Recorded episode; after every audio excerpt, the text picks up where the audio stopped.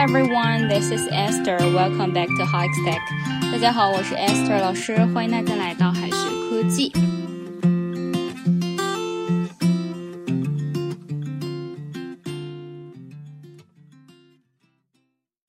Leg 是腿，但是老外说 show a leg 不是让你露腿，shake a leg 也不是抖腿的意思。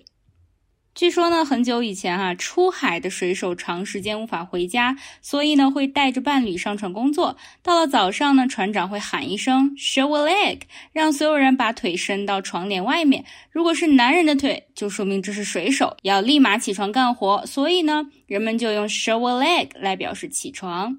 It's already eight o'clock. Show a leg，已经八点了，快起床。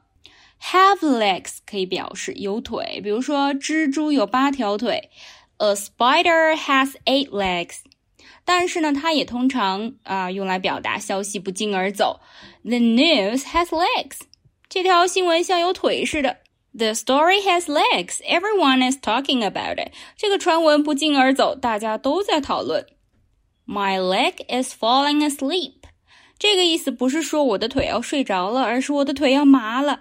这里的 asleep 不是睡着，它表示麻的。那么腿已经麻了，就可以说 My leg is asleep.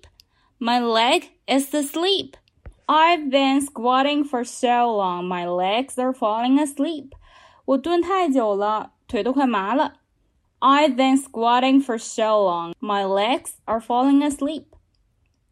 Shake a leg，我们刚才讲了哈，它其实不是抖腿，字面意思是抖腿，但实际上呢，表示的是赶快、抓紧，相当于 hurry up。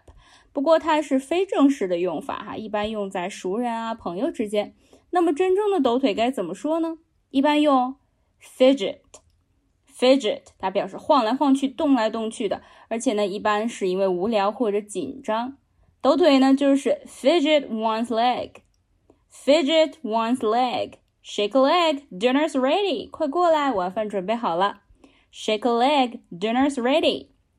还有两个表达也是赶快的意思，jump to it，还有 snap to it。可以把 it 理解为要做的事情，jump to it 意思就是跳到要做的那件事情那儿去，那意思就是赶紧行动，立马开始。Snap 表示突然移动位置，snap to it 意思也是赶紧行动。这两个表达呢，都用于催促别人立马做某件事情。We're running out of time. Just jump to it. 我们没时间了，快点吧。We're running out of time. Just jump to it. 我们快，我们没时间了，快点吧。Get a move on. 这里的 move 表示行动、举措，采取行动呢就是 make a move，下一步行动呢就是 next move。那么 get a move on 意思就是赶快行动，也是用来催促别人的话。We'd better get a move on if we want to make it on time. 如果我们想准时到达的话，最好现在就抓紧。We better get a move on if we want to make it on time。还有一些很常见的身体部位的表达，forehead 头前面嘛，就是指额头；jaw 是指我们的下颌；chin 下巴；neck 脖子；eyebrow 是这个眉毛；shoulder 肩膀。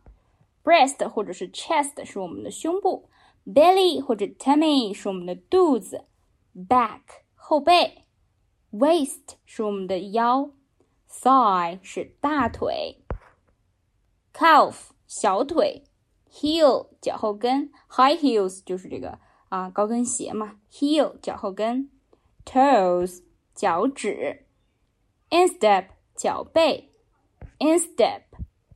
好的，最后呢，留给同学们一个翻译的小作业。Stop sitting there fidgeting your legs, shake a leg。别坐那儿什么什么，抓紧吧。这个 fidgeting your legs 是什么意思呢？